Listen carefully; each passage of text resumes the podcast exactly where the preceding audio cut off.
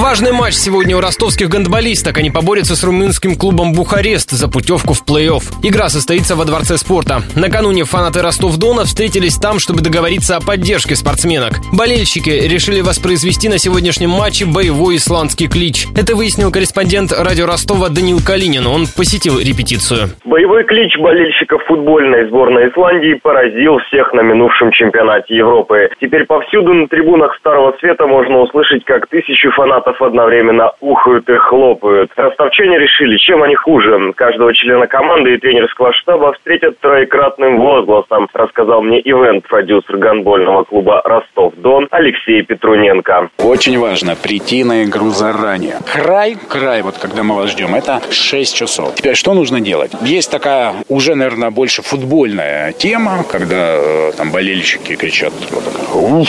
И а, вот мы хотим перенести вот эту вот э, атмосферу, вот этот настрой, вот эту энергию вот прям вложить в каждого игрока. Заводила будет на каждой трибуне, чтобы синхронизировать всех зрителей. Знак «Начать хлопать» подадут конферансье матча и аниматор в костюме талисмана команды. Игроков же специально поставят ближе к выходу на площадку. Это должно придать динамизма.